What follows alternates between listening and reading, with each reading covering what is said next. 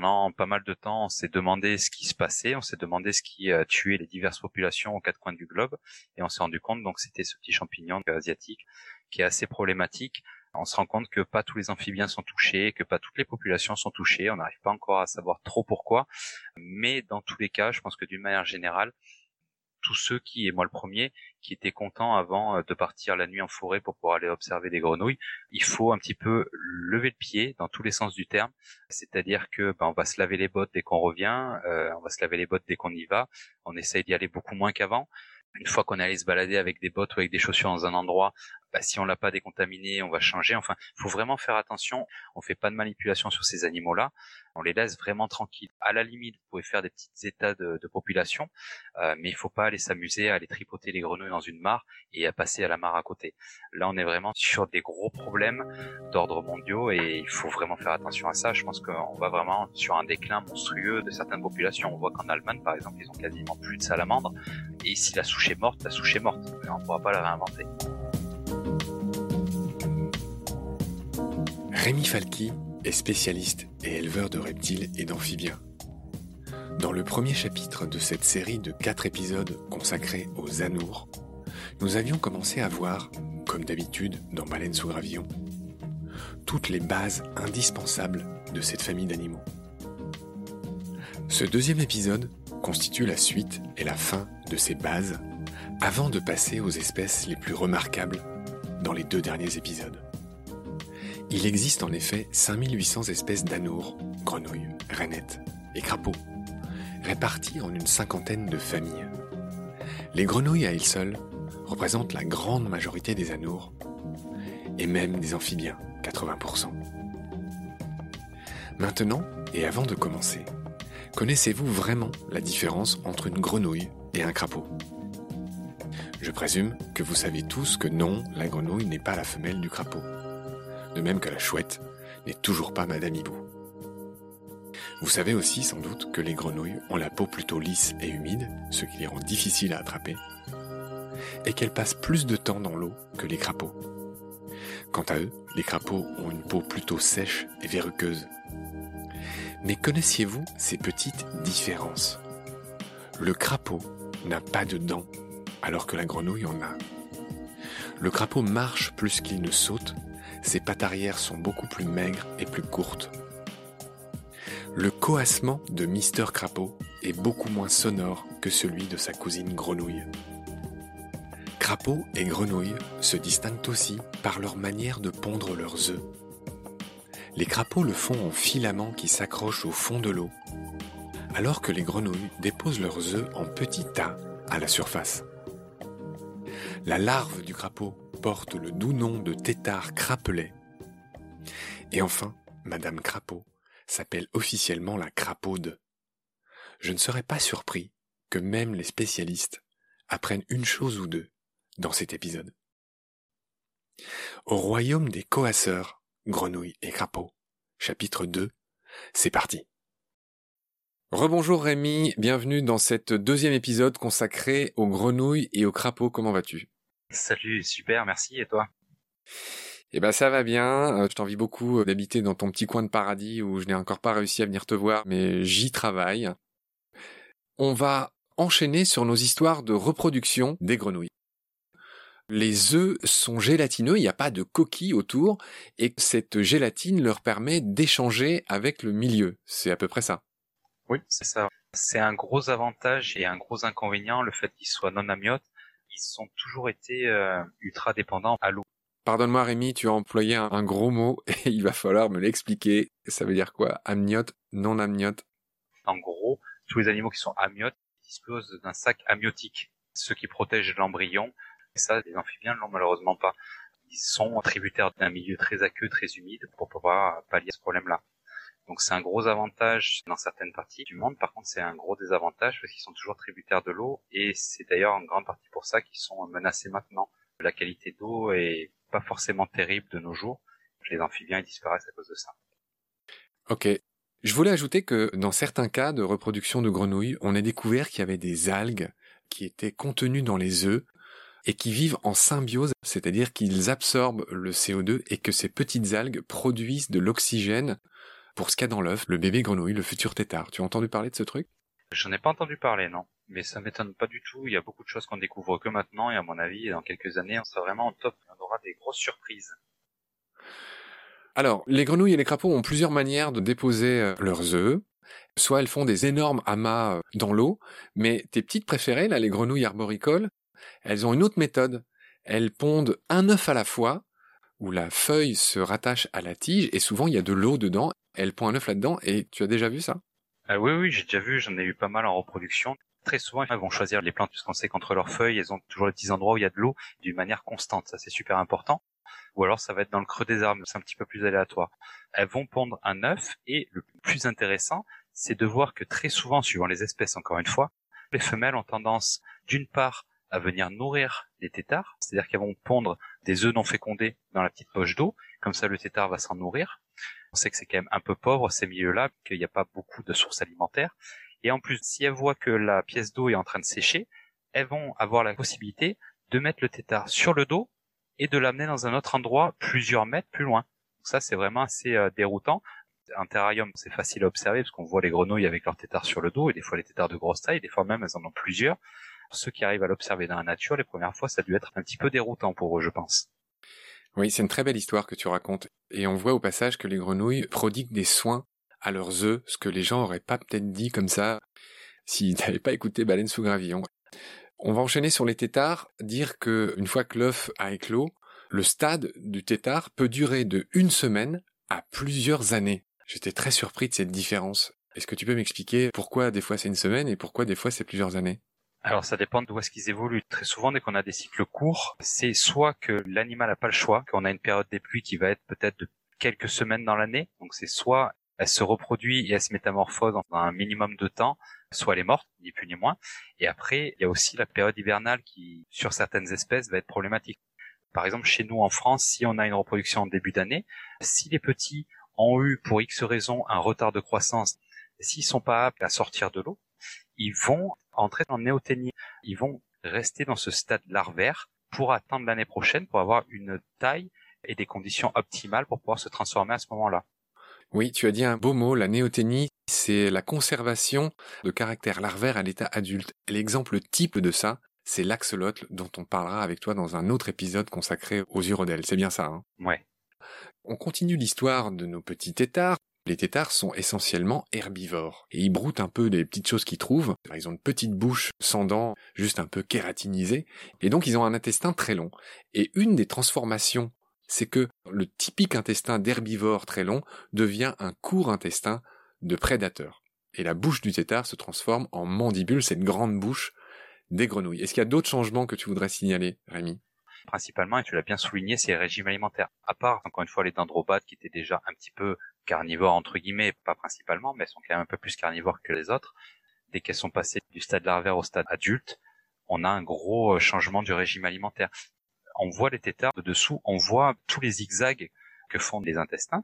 Or, sur certaines grenouilles, notamment la grenouille de verre, où on a la possibilité donc de voir au travers euh, de cette grenouille-là, on se rend compte que l'estomac n'a plus rien à voir et l'intestin est vraiment minuscule comparé à ce qu'on aurait pu voir sur le tétard.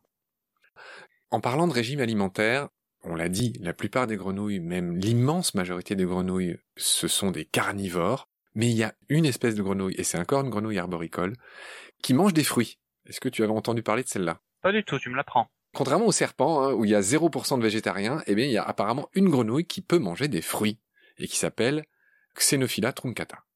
C'est noté, j'irai voir ça tout à l'heure. On a parlé des soins des parents, donc on a vu que les parents prenaient soin de leurs œufs, tu l'as très bien expliqué, notamment les petites grenouilles qui vivent dans les arbres, qui pondent leurs œufs dans les axilles, c'est-à-dire cette petite poche d'eau qu'il y a entre la feuille et la tige, et puis qui reviennent nourrir leur tétard avec des œufs non fécondés. Hein. C'est quand même très maternel. C'est formidable. Il y a d'autres soins des parents qui sont prodigués, et c'est le moment, cher Rémi, où tu vas me parler de mon crapaud préféré, le crapaud alite, le crapaud qu'on appelle accoucheur. Parle-moi de ce crapaud qui existe en France. Alors oui, il existe en France, par contre, j'ai tellement pas observé ça au final. Euh. Ah. Je sais que ça c'est un plan A, mais ils utilisent toujours le plan B en fait. Et c'est quoi le plan B? Bah, il les cache dans un coin, il se part très loin avant de se faire bouffer. Je dis pas que ça n'existe pas, j'ai toujours vu ça dans mes livres, mais j'ai jamais pu l'observer. Il y en a un peu de partout, les crapauds accoucheurs. Mais le problème, c'est que ils sont dans des zones de répartition qui sont tellement petites qu'il y a que des prédateurs. Tu les trouves dans des endroits où il y a quasiment que de l'habitation maintenant. Donc ils sont tout le temps dérangés. Et ils ont plus du tout ce mode de reproduction là. Dans les livres, oui. Euh, en pratique, euh, c'est un des crapauds que j'ai vu le plus. Je les ai jamais vus hein, comme ça. Eh ben, tu m'apprends quelque chose. D'accord, c'est étonnant. Du coup, leur comportement changerait, s'adapterait mais c'est pareil en fait pour les salamandres qui normalement donnent des petits avec les branchies, mais elles les gardent dans le ventre, quitte à ce qu'elles se bouffent entre elles pour qu'elles sortent directement formées. C'est un peu spécifique, mais c'est tellement euh, problématique d'avoir des œufs sur le dos, on est deux fois plus en danger. Donc dans un milieu qui maintenant est dévasté, euh, bah, c'est problématique. Je dis pas que ça se fait pas, ça se fait moins, je pense. Rémi, on n'en a pas fini avec les soins qu'apportent les parents à leurs œufs puis à leurs têtards. Il y a deux grenouilles qui ont retenu ton attention. C'est la grenouille de Darwin, et une autre grenouille qui ont la particularité de conserver leurs œufs d'une manière extrêmement spéciale. Je te laisse me raconter ça. C'est ça, donc la grenouille de Darwin. On pensait que c'était la seule à faire ça et au final on s'est rendu compte qu'elle avait une deuxième, voire même une troisième.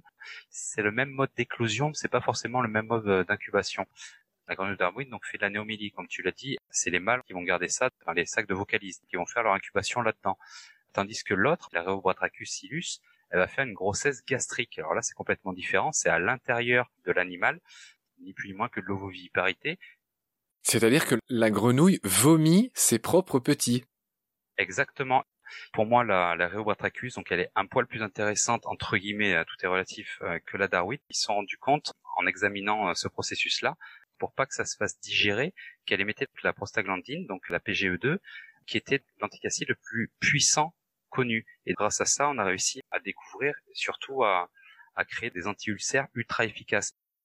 Grâce aux soins parentaux de Réo Batrachus. On est aux confins de la poésie et de la science grâce à toi.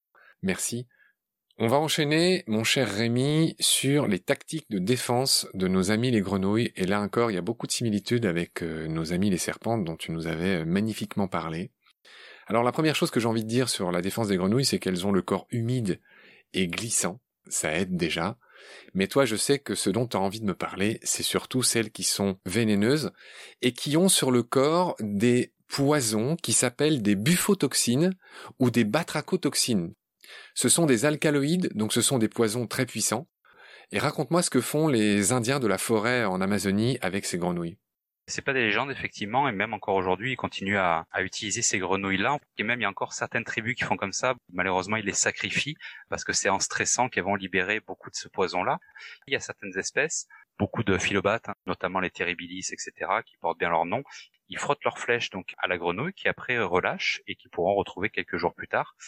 Et ils vont chasser avec ça. Il y en a beaucoup qui pensent qu'effectivement inoculer un venin bah, c'est dangereux après si on le mange, mais il se neutralise complètement à partir du moment où on va chauffer, cuire la viande. Donc euh, ils savent très bien que s'ils se piquent pas avec la flèche, ils ont rien à craindre. Tu l'as bien raconté. Alors toutes ces grenouilles euh, très colorées, ça fait plusieurs fois que je prononce ce nom dans Baleine sous gravillon. C'est un nom intéressant, c'est un concept intéressant, ça s'appelle l'aposématisme. Ce sont ces animaux ultra colorés qui annoncent la couleur, pour ainsi dire, qui disent à tout le monde euh, oui oui je suis très visible et c'est pour une bonne raison, c'est qu'il faut pas me bouffer. Et ce qui est drôle, c'est que dans toutes les espèces où il y a ça, il y a aussi des petits malins, des imitateurs qui ne sont pas du tout dangereux, qui sont pas du tout vénéneux et qui imitent les couleurs. Et c'est aussi valable chez les grenouilles, euh, notamment Alobates zaparo. J'ai noté ce nom. Tu me confirmes que les grenouilles sont des petites malines qui font ça aussi, comme les serpents, qui imitent les dangereux. Oui, c'est ça. Après, il y en a beaucoup aussi. Elles sont plus ou moins toutes à faible ou à grosse dose euh, vénéneuse, les, grenouilles et les crapauds. C'est juste en fait la quantité qui va être euh, létale ou pas sur euh, le prédateur qui va venir les embêter. Mais après, elles ont toutes plus ou moins une source de venin potentiel. Donc elles mentent pas vraiment, on va dire. Elles mentent sur le fait qu'elles soient létales, mais elles ont quand même du venin. Donc n'importe quel animal qui va venir, s'il n'est pas immunisé contre, n'importe quel animal qui va venir consommer un, amphibien, dans tous les cas, risque d'avoir des maux de ventre. On va continuer à parler des tactiques de défense des grenouilles. Euh, il y en a une que j'aime bien et qu'on pourrait voir en France, hein, puisqu'il s'agit d'un crapaud français. C'est le sonneur à ventre de feu. Le sonneur à ventre jaune, euh, il y a aussi le sonneur à ventre rouge. Et lui, quand on le dérange, il se met sur le dos et il montre les taches de son ventre qui sont rouges ou jaunes vifs. Parle-moi du sonneur. alors les sooners, c'est euh, bah, pour ceux justement qui œuvrent un petit peu pour les préservations euh, d'amphibiens, c'est euh, un casse-tête écologique parce qu'il est très très peu répandu et de moins en moins. Il vit vraiment dans des petites niches écologiques et malheureusement, vu qu'il vit dans des zones humides très spécifiques, très pointues, il y en a quasiment plus. Il est vraiment ultra protégé. Il y en a vraiment plus beaucoup en France. on parle plutôt du bombina bombina, variegata, etc. Mais effectivement, ces bombinas-là, pour avoir le plaisir d'en avoir vu quand même pas mal de fois il y a une vingtaine d'années, soit ils se cambrent, ils se mettent sur le ventre, ils vont se cambrer, soit s'ils ont la possibilité, ils se retournent et ils montrent donc leur, coloration très vive. Ils vont émettre également une petite mousse, donc euh, ce, cette espèce de poison qui va juste nous piquer les yeux, faut pas se toucher les yeux après. Mais ils ont une posture assez atypique. Ils vont même émettre de temps en temps des petits bruits, ça, ça leur arrive, hein, pour essayer de repousser un peu l'adversaire. Ah, la, la, tactique de défense du sonneur, j'aimerais bien voir ça une fois dans ma vie. Peut-être que grâce à toi, tu m'emmèneras dans un coin où il y a des sonneurs. J'enchaîne sur les euh, tactiques de défense de nos amis les grenouilles et les crapauds, et on va continuer à parler d'un crapaud que tout le monde peut voir chez nous, qui est moins en danger que le sonneur, ben c'est le crapaud commun, Buffo Buffo, B-U-F-O deux fois, hein, c'est le nom de notre bon gros crapaud commun. Et lui, il a une tactique assez rigolote, il se gonfle et il se dresse sur ses pattes, pour montrer qui c'est Raoul. Est-ce que tu, tu me confirmes? Bah, la fable n'a rien inventé, on sait très bien d'où il a tiré ses idées. Il va se gonfler d'une part pour impressionner et d'une autre part si l'adversaire ou le prédateur, c'est plus souvent un prédateur, euh, décide d'ingérer, d'engamer la proie, s'il est tout gonflé, il va avoir beaucoup plus de difficultés. Et très souvent, euh, c'est leur planche de salut. Hein. Ils arrivent à sortir de la bouche de leur adversaire en se gonflant parce qu'ils n'arrivent même pas à les engamer. Tu m'apprends un mot au passage, dans le coin de Toulouse, on dit engamer, ça veut dire manger ou c'est quoi l'histoire? C'est ça, c'est engamer, ouais, c'est, c'est avaler, ouais. D'accord. Alors, je vais finir ces tactiques de défense, il y en a sans doute beaucoup d'autres, j'ai noté juste les principales. Il y en a même qui sont capables de faire le mort. Le buffo americanus, il fait ça. Il, fait semblant d'être mort pour échapper au serpent. Ouais, il y en a certains qui font ça. Il y a même les salamandres, si on reste sur les animaux un petit peu locaux, qui vont propulser leur venin. Ok, donc nous avons fini sur les tactiques de défense de nos amis les grenouilles et les crapauds. On arrive euh, à la fin de cet épisode. On va parler euh, un petit peu des coutumes et de la culture liée à ces animaux. Je voudrais commencer par dire que on a introduit, c'est arrivé souvent avec d'autres espèces, des crapauds et des grenouilles dans certaines régions du monde pour lutter contre les insectes et ça a été de grosses erreurs. Une des plus grosses a été d'introduire des crapauds buffles en Australie. On en a introduit 3000 en 1935. Et depuis, ils sont devenus extrêmement invasifs, ils mangent tout, ils n'ont pas de prédateurs. Tu me confirmes que ça fait partie de ces terribles erreurs qu'on a faites? C'est pour ça qu'il y a beaucoup d'espèces maintenant qui sont interdites car potentiellement dangereuses. Le cas le plus récent qu'on a eu bah, au niveau des amphibiens, nous, c'est les grenouilles taureaux hein, en Europe. C'était un ancien dentiste en fait euh, aux alentours de Bordeaux qui avait ramené après un de ses voyages hein, aux États-Unis, il avait ramené une douzaine, je crois, une vingtaine de, de grenouilles taureaux. Il les a mis dans son lac et il s'est dit parce que c'est sympa, on est à peu près sous les mêmes latitudes, etc. Donc ça devrait vivre. Effectivement, euh, bah, ça a vécu et on se retrouve maintenant avec un petit désastre écologique euh, qui est en train de se profiler d'ici les quelques années à venir parce qu'on a des animaux qui sont 4 à 6 fois plus gros que nos grenouilles françaises classiques et autochtones et qui là font vraiment des gros dégâts. On commence à s'en rendre compte. Ces américaines envahisseuses. C'est ça. Si on arrive à, les avoir pour l'alimentation, ben, on pourra peut-être laisser les autres tranquilles. Alors l'enchaînement est tout trouvé, cher Rémi. On va parler de consommation. Chacun euh, sait que à l'étranger on nous appelle les froggies, les grenouilles, parce que euh, eh bien les Français, les Belges, les Luxembourgeois et les États-Uniens tu noteras que je ne dis pas les Américains, hein, il y a, d'autres pays aux, Amériques que nos amis euh, états-uniens, eh ben, ce sont les principaux importateurs de grenouilles, et les principaux pays exportateurs sont l'Indonésie et la Chine, et je crois que rien qu'en Chine, ils exportent aux alentours de 2000 tonnes de grenouilles dont on mange les cuisses, et tu l'as bien dit, il s'agit de grenouilles taureaux qui sont élevées en Chine. Tu me confirmes? Oui, bah, le peu d'élevage que j'avais pu voir, c'était ça, ouais, effectivement parce qu'elles sont grosses, elles ont des grosses cuisses, hein, c'est ce qu'on mange dans les grenouilles, c'est leur grosse cuisse qui, qui fait quasiment un tiers du poids du corps. Et puis elles se reproduisent bien, enfin c'est vraiment, euh, elles ont toutes les, les, bonnes caractéristiques, on va dire, ces grenouilles-là. Voilà, alors je suis pas anti-chinois ou pas anti-commerce, hein, mais euh, c'est pas une super bonne idée de consommer des grenouilles qui viennent de loin. On l'a déjà dit, les grenouilles accumulent pas mal de toxines et pour peu qu'elles soient élevées dans un environnement pollué, bah, elles captent pas mal de cette pollution, hein, les grenouilles. Donc, et puis en plus, elles peuvent être porteuses de salmonelle qui se marient mal avec la joie que peut être un repas. Oui, exactement. Et en plus de ça, elle nous amène les petites saletés, les petits champignons, comme celui qui est, qui est en train de tout dévaster en ce moment dans le monde. Oui, c'est peut-être le moment de dire un mot sur ce champignon. Avec plaisir, oui. En gros, il y a ce champignon qui est arrivé d'Asie. Pendant pas mal de temps, on s'est demandé ce qui se passait, on s'est demandé ce qui euh, tuait les, euh, les, diverses populations aux quatre coins du globe, et on s'est rendu compte donc c'était ce petit champignon asiatique qui est assez problématique. On se rend compte que pas tous les amphibiens sont touchés, que pas toutes les populations sont touchées. On n'arrive pas encore à savoir trop pourquoi, mais dans tous les cas, je pense que d'une manière générale, tous ceux qui, et moi le premier, qui étaient contents avant euh, de partir la nuit en forêt pour pouvoir aller observer des grenouilles, il faut un petit peu lever le pied dans tous les sens du terme. C'est-à-dire que ben, on va se laver les bottes dès qu'on revient, euh, on va se laver les bottes dès qu'on y va, on essaye d'y aller beaucoup moins qu'avant une fois qu'on est allé se balader avec des bottes ou avec des chaussures dans un endroit, bah, si on l'a pas décontaminé, on va changer. Enfin, faut vraiment faire attention. On fait pas de manipulation sur ces animaux-là. On les laisse vraiment tranquilles. À la limite, vous pouvez faire des petits états de, population, euh, mais il faut pas aller s'amuser à aller tripoter les grenouilles dans une mare et à passer à la mare à côté. Là, on est vraiment sur des gros problèmes d'ordre mondiaux et il faut vraiment faire attention à ça. Je pense qu'on va vraiment sur un déclin monstrueux de certaines populations. On voit qu'en Allemagne, par exemple, ils ont quasiment plus de salamandres. Et si la souche est morte, la souche est morte. On ne pourra pas la réinventer. Alors tu en as très bien parlé, mais tu as pas dit exactement ce que ça produisait chez nos amis euh, les grenouilles et les urodèles, les tritons et les salamandres. Ça leur ronge la peau, c'est ça? Effectivement, ouais, ça leur ronge la peau. Il me semble que la plupart en fait meurent d'arrêt cardiaque au bout d'un moment. C'est assez problématique. Donc après, il n'y a plus d'échange, donc il n'y a plus d'oxygène, enfin, et tout ce qu'on a vu auparavant. On va enchaîner sur euh, les aspects médicaux. Les grenouilles ont eu leur heure de gloire en science à leur détriment. Hein. Le biologiste Galvani a montré que l'influx nerveux euh, se transmettait grâce à des impulsions électriques et il a fait ses premières expériences, c'était au XVIIIe siècle, sur des grenouilles.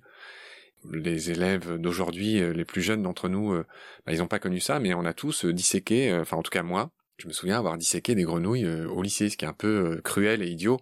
On fait plus ça aujourd'hui, il me semble. Oui, de merci.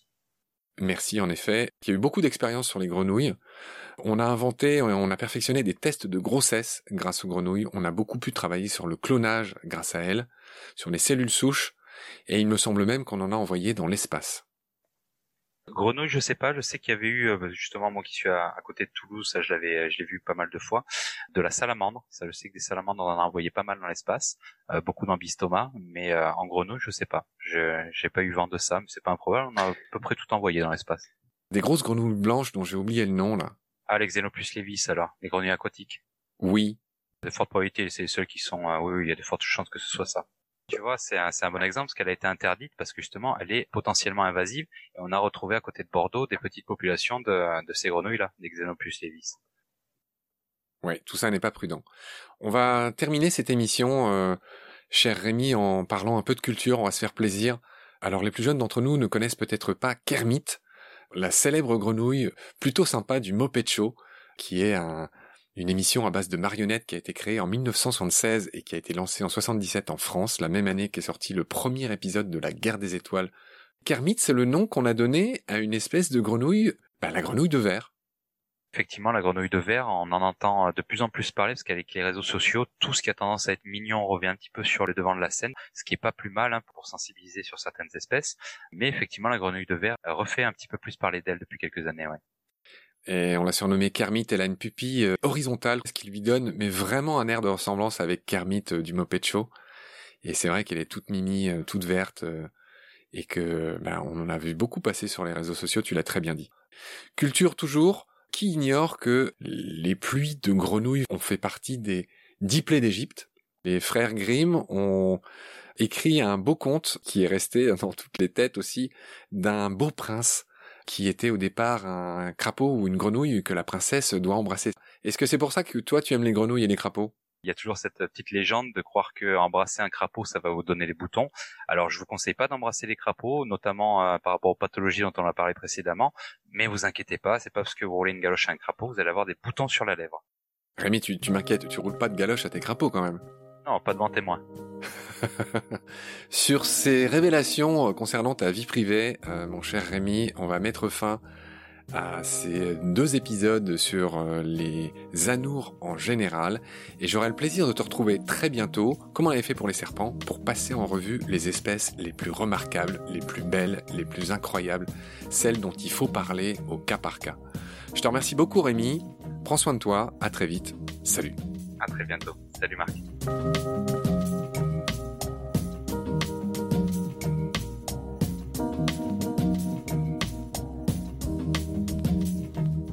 C'est la fin de cet épisode. Merci de l'avoir suivi. Merci de partager le lien de Baleine sous Gravillon et de vous abonner si vous avez aimé. Des étoiles et des avis sont la meilleure manière de nous aider. Si à tout hasard vous écoutez l'émission sur Apple Podcast, c'est-à-dire sur iPhone, ces avis anonymes, rédigés en quelques secondes, sont très importants. Au-delà de la gloriole, ils nous permettent en effet d'être plus avantageusement suggérés dans les moteurs de recherche. Nous n'avons qu'une trentaine d'avis pour l'instant, alors que vous êtes des milliers à nous écouter chaque semaine. Je prie humblement les auditorices de prendre ces 20 secondes pour ce petit coup de pouce. Grand merci par avance. Celles et ceux qui le souhaitent peuvent aussi nous aider en faisant un don, même minime, sur le site Tipeee. Je refuse de faire de la pub pour préserver notre indépendance et votre confort d'écoute. Mais ce podcast indépendant est fait sans aucune aide. Il n'est pas monétisable et j'y consacre 200% de mon temps. En attendant de trouver un partenaire auquel je lance un appel, et avant de devoir bientôt arrêter Baleine sous Gravillon faute de financement, je remercie du fond du cœur les abonnés et les futurs partenaires qui peuvent nous aider.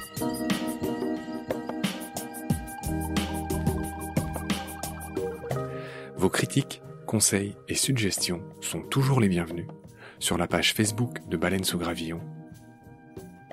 Je remercie aussi tous les photographes animaliers qui viennent chaque semaine en toute simplicité, en toute générosité, partager leurs sublimes photos sur la page de Baleine sous Gravillon. Je remercie enfin mes équipiers pour leur aide précieuse. Sans oublier Félix Labande, l'auteur sud-africain de la chanson du générique. Je vous retrouve très vite pour un nouvel épisode. Et d'ici là, prenez soin de vous et de ce qu'il y a autour de vous. Merci. À bientôt.